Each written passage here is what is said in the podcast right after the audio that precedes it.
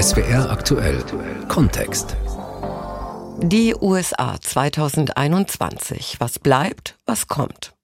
Kaum ein Tag im vergangenen Jahr, an dem die USA nicht in den Schlagzeilen waren. Hauptsächlich ging es dabei um Trump, seine Forderungen, seine Ansichten, seine Fehltritte. Aber da war noch viel mehr. Wir blicken zurück und nach vorn. Am Mikrofon ist Stefanie Jakob. Die Corona-Pandemie 2020 wirkte in den USA wie ein Brennglas und machte die Kluft zwischen Armen und Reichen noch größer und noch deutlicher sichtbar.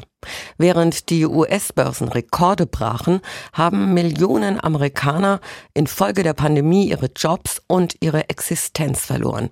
Sie haben Angehörige verloren oder sind selbst krank geworden. Claudia Sache über die Gewinner und Verlierer von Covid-19 corn tortillas. Mais-Tortillas, Radieschen und ein halbes Dutzend Eier. Phyllis Marder packt die Lebensmittel aus, die sie gerade bei der Hillside Food Pantry in Evanston, Illinois abgeholt hat. Im Interview mit der Nachrichtenagentur AP gibt die arbeitslose Mit-50erin zu, dass sie sich zunächst geschämt hat, auf Lebensmittelspenden angewiesen zu sein. Dann habe ich mich entschieden, dass es die Dinge nur noch schlimmer macht, wenn man ein Geheimnis daraus macht. Deswegen rede ich lieber offen darüber. Ich muss meine Stromrechnung bezahlen und ich muss zur Tafel. So wie Phyllis Marder ging es vielen US-Bürgern in diesem Jahr. Millionen Menschen haben ihren Job verloren, damit nicht nur ihr Einkommen, sondern häufig auch ihre Krankenversicherung. Während der ersten Covid-Welle im April stieg die Zahl der Arbeitslosen zeitweilig auf 40 Millionen. Verlierer der Corona-Krise sind vor allem diejenigen, die nicht von zu Hause arbeiten können, erklärt der Wirtschaftsexperte Rakesh Koshar vom Meinungsforschungsinstitut Pew Research im Skype-Interview. Die Bevölkerungsgruppen, die am meisten betroffen sind, sind junge Menschen, Arbeiter mit geringeren Löhnen und anfangs waren es auch mehr Frauen als Männer. Vor allem Latinas und schwarze Frauen. Hispanic women and black women. Das liegt vor allem daran, dass diese Menschen in Branchen arbeiten, die besonders unter der Krise leiden. Im Service von Restaurants, Hotels, Kinos, Kreuzfahrtschiffen, Kulturbetrieben. Die Statistik zeigt außerdem, dass vor allem die schwarzen und die Latino-Communities betroffen sind. Nicht nur wirtschaftlich, auch gesundheitlich. Infektions- und Sterberaten bei Schwarzen und Latinos sind wesentlich höher als bei Weißen. Das liegt zum Beispiel daran, dass viele Vorerkrankungen haben oder keinen Zugang zum Gesundheitssystem. Es gibt aber natürlich auch Krisengewinner. Die ganze US-Tech-Industrie hat enorm von der Pandemie profitiert, erklärt Meinungsforscher Rakesh Koshar. Skype, as we are talking, or Zoom and WebEx. Skype, Zoom, WebEx, überhaupt Online-Lieferdienste ohne sozialen Kontakt. Da ist die Nachfrage stark gestiegen. Unternehmen wie Amazon, der Home-Fitnessgerätehersteller Peloton und Videospielhersteller wie Microsoft oder Sony haben Rekordumsätze verbucht. Der Häusermarkt in den USA boomt, während ehemals teure Apartments in Metropolen wie New York leer stehen.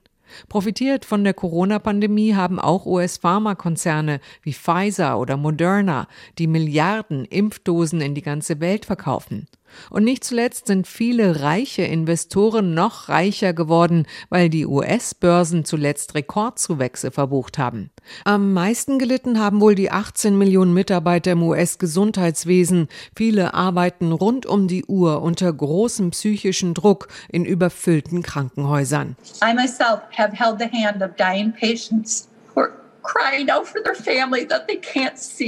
ich selbst habe die Hand von sterbenden Patienten gehalten. Sie weinten, weil sie ihre Familie nicht sehen konnten. Krankenschwester Mary Turner aus Minnesota rührte mit ihren Worten Joe Biden zu Tränen. Das Ziel des zukünftigen Präsidenten, den Kampf gegen das Coronavirus gewinnen und die Pandemie endlich unter Kontrolle bringen. Unsere Korrespondentin Claudia Sarre über die Corona-Situation in den USA. Kultur und Kunst vorübergehend geschlossen. Auch in New York sind Theater, Kinos, Konzertsäle und Opernhäuser zu.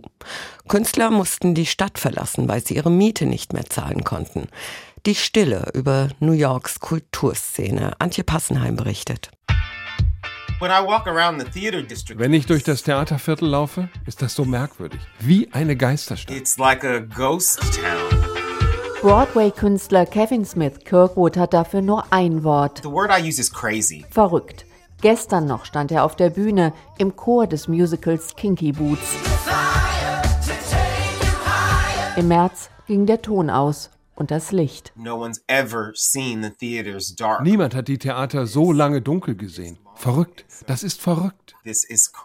Über 40 große Broadway-Theater hat Corona lahmgelegt, nicht mitgezählt die vielen anderen außerhalb der Glitzermeile. Allein am Broadway hängen an die 100.000 Arbeitsplätze an den Shows, Bühnenarbeiter, Taxifahrer, Restaurants. Da könne er jetzt auch nicht mehr jobben, sagt der Tänzer. Uh, ich lebe seitdem von Arbeitslosenhilfe und meinen kleinen Ersparnissen von Kinky Boots. And, and my little bit of savings from Kinky Boots. Vielen Künstlerkollegen gehe es noch schlimmer. Sie mussten New York verlassen, weil sie ihre Miete nicht mehr zahlen konnten. Frühestens im Mai soll die erste Show wieder öffnen. Doch die Theater haben rund eineinhalb Milliarden Dollar an Einnahmen verloren. Teure Produktionen lohnen sich für die meisten erst, wenn die Häuser wieder ausverkauft werden dürfen. Geisterhafte Stille beklagt auch der Chef der Metropolitan Opera Peter Gelb.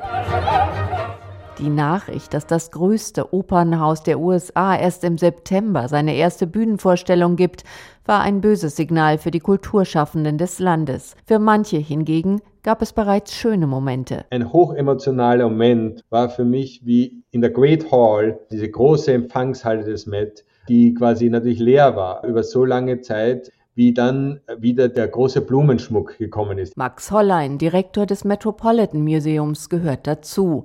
Mit anderen großen wie MoMA und Guggenheim durfte das Museum am Central Park im Oktober wieder öffnen, allerdings nur für ein Viertel der Besucher. Hollein sieht nicht nur die Krise, sondern auch das Bereichernde. Die Besucher, die jetzt wiederkommen, die haben eigentlich gemerkt, gerade während der Zeit, wo sie nicht das Met besuchen konnten, was das Museum eigentlich für sie bedeutet. Das Museum hat sich de facto erweitert, weiterentwickelt, expandiert während dieser Zeit. Sie werden einen viel breiteren Aktionsradius vorfinden, auch wenn wir dann vollkommen wieder geöffnet sind.